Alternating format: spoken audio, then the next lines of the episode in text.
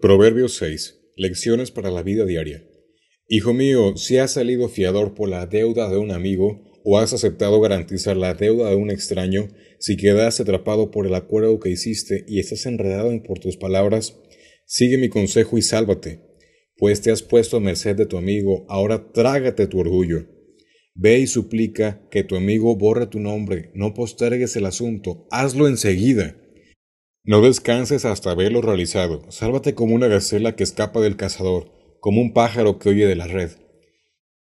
Tú, holgazán, aprende una lección de las hormigas, aprende de lo que hacen y hazte sabio. A pesar de que no tienen príncipe ni gobernador, ni líder que las haga trabajar, se esfuerzan todo el verano juntando alimento para el invierno.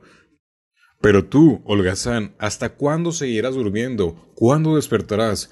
Un rato más de sueño, una breve siesta, un pequeño descanso cruzado de brazos, entonces la pobreza te asaltará como un bandido, la escasez te atacará como un ladrón armado. ¿Cómo son las personas despreciables y perversas? Nunca dejan de mentir.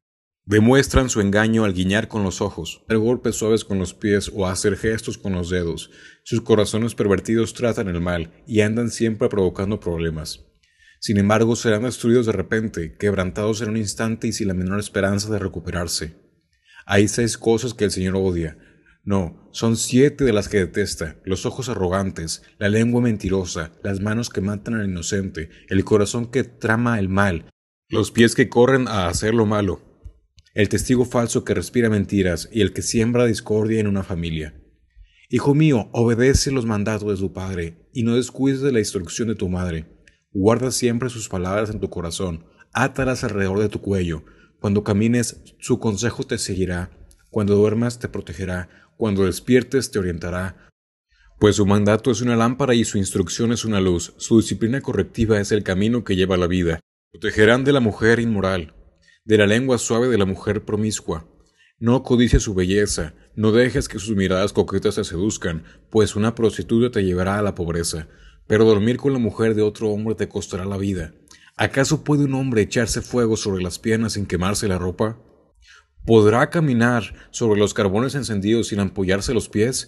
Así le sucederá al hombre que duerme con la esposa de otro hombre. El que la abrace no quedará sin castigo, Tal vez haya excusas para un ladrón que roba porque se muere de hambre, pero si lo atrapan deberá pagar siete veces la cantidad que robó, aunque tenga que vender todo lo que hay en su casa. Pero el hombre que comete adulterio es un necio total porque se destruye a sí mismo. Ser herido y deshonrado, su vergüenza no se borrará jamás, pues el mandato celoso de la mujer se enfurecerá y no tendrá misericordia cuando se cobre venganza. No aceptará ninguna clase de compensación ni habrá suma de dinero que lo satisfaga.